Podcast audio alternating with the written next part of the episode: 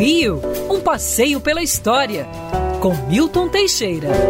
Amigo ouvinte, dia 9 de abril de 1817, o príncipe Dom Pedro de Orleans e Bragança se casava com a arquiduquesa da Áustria, Dona Maria Carolina Leopoldina de Habsburgo Lorena Josefa, filha do imperador da Áustria. Leopoldina era uma mulher cultíssima, falava cinco idiomas, conhecia tudo de mineralogia, botânica, vida animal, fundou um zoológico na Ilha do Governador, era uma apaixonada pela cultura, com ela vieram vários sábios que ajudaram a divulgar a natureza do Brasil na Europa, trouxe com ela o pintor Thomas Zender, que retratou os rincões brasileiros. Leopoldina era uma luz no meio de tanta escuridão. Dom Pedro não era muito afeito à cultura, não era muito afeito à inteligência, não sabia muita coisa, não sabia nada de nada,